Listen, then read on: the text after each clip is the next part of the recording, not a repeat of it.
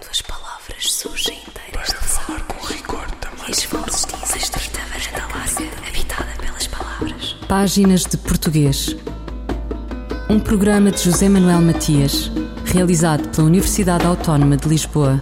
Uma estrita varanda larga, habitada pelas palavras. Para falar com rigor da máquina do mundo. Quando as palavras surgem inteiras das águas e as vozes dizem os nomes na casa da língua. Pegou no jabuti bicho, o jabuti réptil com carapaça, tartaruga com porém, diria Guimarães Rosa, e cutucou o formigueiro da formação brasileira a partir do seu imenso chão. Osvaldo de Andrade deu-lhe um manifesto antropofágico e Silviano Santiago, prémio Camões 2022, concordou na gostosura do seu português, não obstante os outros poréns, privilegiando o osso buco, fazendo-o refogado, estrugindo alquimicamente os ingredientes do compósito ser brasílico. Pensou com Macunaíma e depois dele. Intelectual, poeta, académico, escreve sobre o seu país, a América Latina, a dependência, a partir do fragmento, almejando a totalidade. O entre-lugar é onde habita, e a de esquerda, o cara. Ele, o desassossegado de sempre, a viver os tumultuosos dias deste bicentenário. Páginas de Português conversa com o destacado pensador e criador literário, com uma vida na academia, nos livros e nos jornais.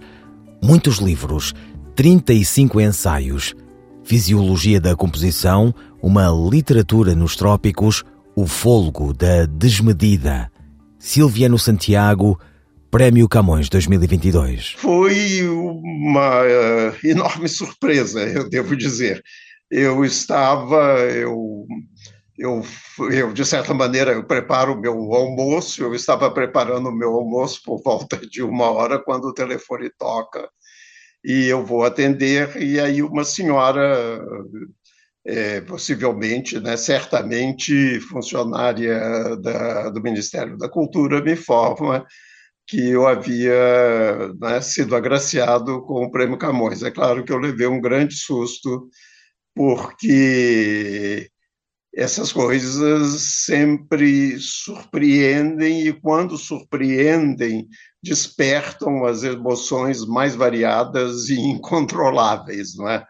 Quer dizer, então a gente fica, por assim dizer, a gente perde o pé na realidade daquele momento, não acredita, acredita, quer ir em frente, não sabe como ir em frente. Aí, então eu agradeci muito a ela e de, logo em seguida um outro senhor me telefonou e foi assim que eu fiquei sabendo. É ensaísta, professor, romancista, poeta, tradutor. O que é que ainda lhe falta fazer? eu diria que talvez ter vivido mais, mas aí é mentira, porque eu também consegui viver bastante bem. E, quer dizer, eu sou uma pessoa que me dediquei, não é, à literatura, que me dediquei antes às artes, de uma maneira geral, porque eu passei pelo cinema, eu me aproximei do teatro, me aproximei das artes plásticas, etc. E finalmente eu me decidi pela palavra. E do momento que eu me decidi pela palavra, eu também, que teria sido engenheiro, segundo meu pai, possivelmente arquiteto, segundo a minha vontade, me inscrevi na Faculdade de Letras. Aí meu pai me disse: tudo bem, você vai querer ser pobre, né? Eu falei, tudo bem, vou querer ser pobre. E passei a me dedicar às letras. Então, a literatura, para mim, ela não é apenas uma atividade que é a de escrever, a de criar literatura. Quer dizer, ela foi, antes de mais nada, aprender a literatura tornar-me professor de literatura, ter uma profissão que pudesse me sustentar, já que eu teria de me sustentar a partir daquele momento. E essa atividade, então, eu procurei realizá-la da melhor maneira possível, tentando instruir-me cada vez mais. E daí meu interesse, então, então logo concluí a graduação, fazer o doutorado. Não havia doutorado no Brasil, estou me referindo a 1959, não havia doutorado, mestrado no Brasil. E aí eu tive a sorte de fazer um curso de especialização na Embaixada da França, em, em francês e literatura francesa. Ganhei uma bolsa de estudos para fazer o doutorado na França. Fui fazer o doutorado na França e, de repente, o dinheiro estava curto na França e eu soube que havia um posto de ensino nos Estados Unidos, na Universidade do Novo México. E aí fui ser professor.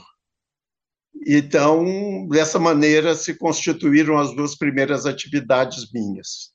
Mas havia, mesmo tempo, na minha personalidade, uma rebeldia muito grande, muito grande essa rebeldia.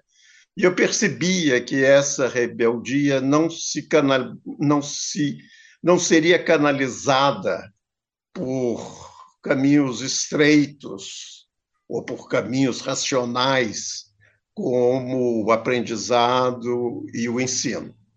E eu escrevia. Tinha que ser transposta para palavras. Não, para palavras eu estava o tempo todo, porque tudo que eu fazia era literatura. Quer dizer, ela tinha que ter, ser transposta, a subjetividade ela tinha de encontrar um caminho de expressão na palavra. E esse caminho de expressão da subjetividade na palavra estaria na criação literária. E eu, concomitantemente, então, passei a ter três atividades, cada uma delas extremamente exigente. E é por isso que eu fiz a primeira brincadeira, que eu quase me esqueci de que tinha de viver também mas vivi. Acho que vivi de uma maneira muito aventureira, de uma maneira muito aventurosa, porque eu tive de sair do Brasil, fui para a França, fiz meu doutorado na França e trabalhei como professor antes de trabalhar no Brasil, nos Estados Unidos. Portanto, aí está de maneira simplificada, não é? é como é que o indivíduo pode ser conhecido como professor, pode ser conhecido como crítico e ensaísta e também como escritor. Quer dizer, isso, esse perfil é um pouco raro no Brasil, eu tenho de dizer. Ele não é tão raro em países europeus, mas nos países do Novo Mundo, esse perfil meu talvez seja um pouco raro. Então, eu tentei que essas três forças, essas três atividades, elas tivessem resultados positivos. Né? É muito chato né? você fazer bem uma coisa, fazer mal a outra e fazer pior a terceira. Então, eu tentei um determinado equilíbrio. E, aos 86 anos, daí a minha a emoção a que eu me referia, né? no momento em que me, me dizem né, que eu recebi o prêmio Camões, que foi um autor importantíssimo na minha formação, eu devo dizer, entre parênteses, que tive grandes professores no Brasil. Um deles, um português extraordinário, que foi Rodrigues Lapa. Eu fui aluno do Rodrigues Lapa durante dois anos, portanto, pode ficar seguro de que eu conheço bastante bem Cantiga de Amigo, de Mal Escárnio e Mal Dizer, o próprio Gil Vicente, Camões, etc.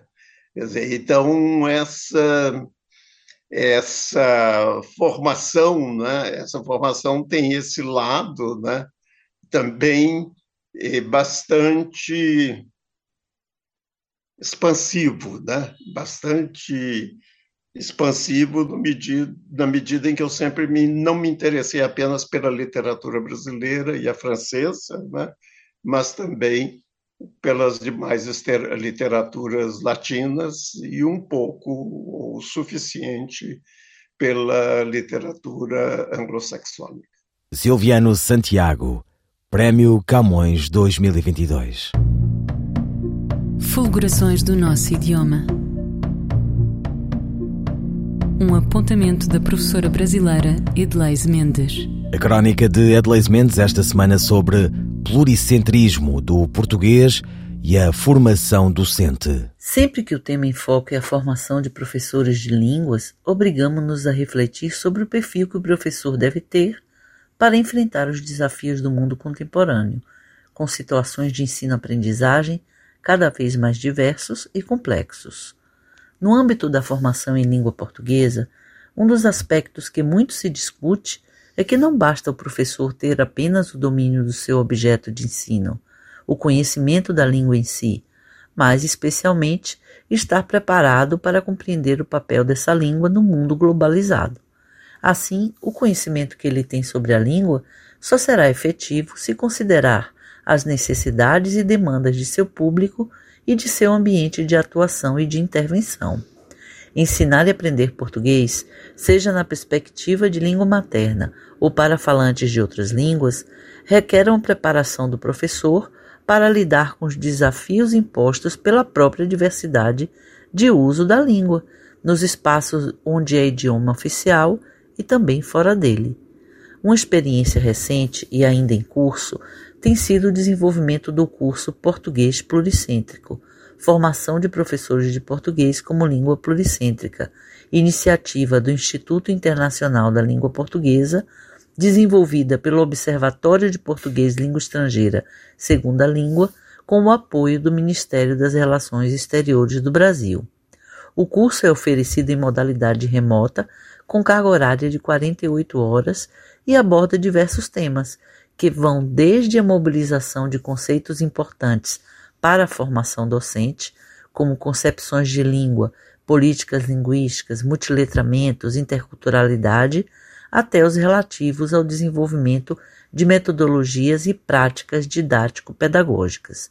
O mais importante é que todos os conteúdos têm como eixo articulador o pluricentrismo da língua portuguesa. Assim, na construção dessa experiência colaborativa, participam professores formadores de Angola, Brasil, Cabo Verde, Moçambique, Portugal e de vários outros países como Espanha, Itália, Estados Unidos, Uruguai, entre outros. E esse tem sido um desafio fabuloso e prazeroso, pois pela primeira vez num curso de formação temos a presença de diferentes normas da língua portuguesa, muitas vozes dialogando e articulando o conhecimento de modo ativo e instigante. Isso tem contribuído para que os professores em formação reflitam sobre a língua que ensinam a partir de uma visão mais sensível e respeitosa às diferenças. Atualmente, 85 professores estão em curso, majoritariamente dos PALOP e de Timor-Leste. Foi gratificante, por exemplo, ouvir um professor angolano em um dos nossos encontros síncronos dizer: Professora, eu estou muito feliz com essa experiência. Eu nunca imaginei poder aprender tanto, conhecer a minha língua por outras perspectivas. Eu nunca me senti tão valorizado em meu modo de falar e de ensinar. Essa experiência tem mostrado, na prática, que o crescimento e fortalecimento de nossa língua depende de um trabalho conjunto e colaborativo, nos respeitando uns aos outros em nossos modos de ensinar, aprender e viver em português. Adelaide Mendes sobre o pluricentrismo da língua portuguesa. Primeiro você me azucrina, me entorta a cabeça, me bota na boca um gosto amargo de fel. Depois vem chorando desculpas, assim meio pedindo, querendo ganhar bocado de mel. Não vê que então eu me rasgo, engasgo, engulo reflito e estendo a mão. E assim nossa vida é um rio secando, as pedras cortando, e eu vou perguntando: até quando? São tantas coisinhas miúdas, roendo, comendo, arrasando aos poucos nosso ideal. São frases perdidas no mundo de gritos e gestos num jogo de culpa que faz tanto mal. Não quero a razão, pois eu sei o quanto estou errada. o quanto já fiz destruir. Só sinto no ar um momento em que o copo está cheio e que já não dá mais pra engolir. Veja bem, nosso caso é uma porta entreaberta. Eu busquei a palavra mais certa. Vê se entende o meu grito de alerta. Veja bem, é o amor agitando meu coração. Há um lado carente dizendo que sim. E essa vida da gente gritando que não. Veja bem, nosso caso é uma porta entreaberta. Eu busquei a palavra mais certa. Vê se entende o meu grito de alerta.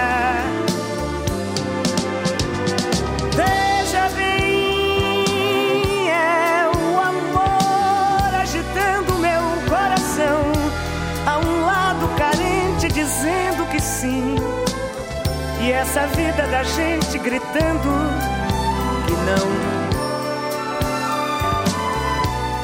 Grito de alerta de Maria Betânia. Quantas palavras?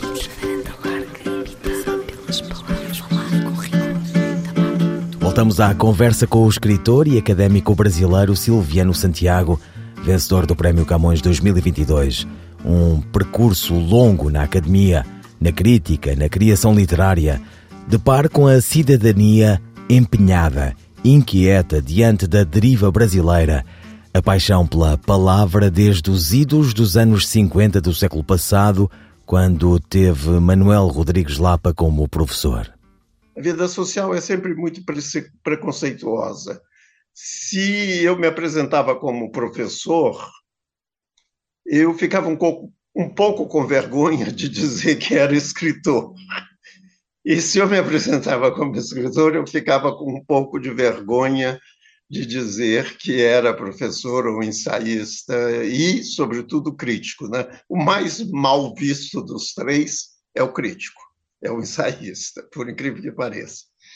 Então, era muito mais um problema social do que um problema meu interno, entende? Porque essas coisas conviviam bastante bem comigo, porque eu tive a sorte de ter não só a universidade como lugar de aprendizado da literatura, como eu tive um mentor, um mentor que que num determinado momento eu queria saber que livros ler e aí eu encontrei um mentor que começou a dar livros livros para eu ler. E ele me deu um livro que eu praticamente li, mas não entendi, que chamava ABC of Reading, né? ABC da leitura, de Ezra Pound, o poeta norte-americano. E nesse livro eu encontrei algo que me trouxe um grande equilíbrio, uma, uma, uma simples afirmação, quando ele diz simplesmente que as poéticas clássicas nos ensinaram qual é a função da literatura. E ele usa três verbos latinos, né? era uma poética clássica, ut docet, o que ela deve né, ensinar, ut delected, ela deve deleitar, e ela deve, ao mesmo tempo, entreter, né? Deve causar prazer. Então, foi dessa maneira que eu me resolvi, que eu, que eu me resolvi, quer dizer, o lado professor me dizia que a literatura tem uma função educativa. Não não educativa no pior sentido da palavra, desculpa, estamos falando aqui sobre professor, mas às vezes educativa tem um sentido muito pejorativo, porque é ensinar o óbvio. Quer dizer, não é porque ensina o óbvio, é porque ela ensina a refletir, ensina a pensar. E, ao mesmo tempo, ela deleita, não é? Aquilo, aquilo não, não é uma atividade desprovida de, de prazer, não é? E, ao mesmo tempo, não é? ela nos leva a aprender a sentir aquilo que Flaubert chama educação sentimental. Né? Ela nos, nos fornece também uma educação sentimental. Nós aprendemos melhor a lidar com essa coisa dificílima, terrível, que se chama sentimentos, afetos, emoções, etc. Então, foi isso, né? E que foi, eu acho que essas três atividades, ela de certas maneira, de certa maneira favorece um lado, um outro e o terceiro. Então eu pude de certa maneira viver de maneira relativamente relativamente equilibrada, porque eu sou muito desequilibrado, é claro. Quem só busca o equilíbrio, quem é desequilibrado. Se você não é um pouquinho desequilibrado, você não precisa buscar o equilíbrio, você já é, o, você já é a própria, você já é o, o equilíbrio em si mesmo. Entende? Quais são as suas inquietações? É quase, como diria, da NASA, o countdown, a hora que o foguete vai desaparecer. Eu estou na base do 4, do 5, 4, 3, 2, 1. Quer dizer, a iminência, né? A iminência de que é um término, né? Essa é uma. Eu venho trabalhando isso, né? Um dos meus últimos livros, exatamente. Eu faço um tipo de trabalho que não é biografia, é muito mais o que eu chamo grafia de vida, não é? De grandes escritores, de grandes pensadores, é sobre Machado de Assis. E desse romance que se chama Machado, é? eu trato dos quatro últimos anos. Né? Eu tento, eu tento reavivar criticamente, humanamente e ao mesmo tempo, né, é, politicamente, né, esse final de vida de Machado de Assis. Quer dizer, então, de certa maneira, Muitas vezes, eh, eu estava me referindo às três atividades, eu acho que elas, elas encontram um determinado equilíbrio na criação que eu faço. Porque se eu não fosse um crítico e se eu não fosse um professor e um leitor de Machado, eu não sei se eu teria entrado, por exemplo, num tópico tabu, que é a epilepsia de Machado de Assis, e como essa epilepsia, né, em particular nos anos finais, ela é um grande tormento para o extraordinário escritor que foi Machado de Assis. Então, por exemplo, isso é, um, isso é matéria, né, do, essa matéria da vida, de vida e, ao mesmo tempo, da proximidade do término. Né? Então, é, essa inquietação é muito forte, né? é uma inquietação muito forte. E as inquietações, né? sobretudo, que você vai perdendo o sentido superficial de prazer. É gozado, né? É tão importante o sentido superficial de prazer, o sentido do gozo. É, ele vai desaparecendo, né? Quer dizer, você passa a sublimar o prazer e talvez até senti-lo de maneira muito mais forte, de maneira muito mais interessante, de maneira muito mais rica, de maneira muito mais visceral. Mas ele perdeu aquela superficialidade exploradora, meio, meio gostosa, meio arriscada, meio beco sem saída, que indicia né, que você está vivo, tem coragem e, e se arrisca. Né? Silviano Santiago, Prémio Camões 2022. Eu, El Rei, faço saber aos que este alvará virem que hei por bem me apraz dar licença a Luís de Camões para que possa fazer imprimir nesta cidade de Lisboa uma obra em octava rima chamada Os Lusíadas. Estante Maior em colaboração com o Plano Nacional de Leitura. Para o Ramon, de Silviano Santiago, não há por que esquecê-lo, embora sua chegada seja iminente. Cata-se a vida a cada dia. Ela é a cada dia. É. Não me sacrifico. Inquieto-me Sorriu como empalideci na tarde em que soube de supetão da sua chegada iminente. Às vezes me deito de costas para o teto do quarto. Braços estendidos transbordam a largura da cama. Abrem o corpo em cruz. Aguardo a iminência, como se ela acontecesse já. Já. Observe-me. Sou eu não sendo eu. Tenho sido sem ter sido. Tento ser sem ter sido. Não somos todos? Tudo saber e nada conhecer? Em céu de brigadeiro, o avião do corpo se desgovernou num átimo de segundo. Felicidade.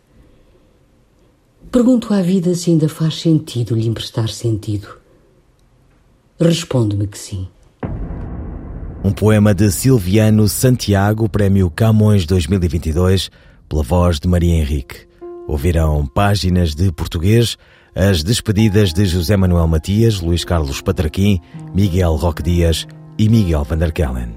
Quando as palavras surgem inteiras de falar com rigor também. As vozes dizem estreita varanda larga, habitada pelas palavras. Páginas de Português. Um programa de José Manuel Matias, realizado pela Universidade Autónoma de Lisboa. Uma estrita varanda larga, habitada pelas palavras. Para falar com rigor da máquina do mundo. Quando as palavras surgem inteiras das águas e as vozes dizem os nomes na casa da língua.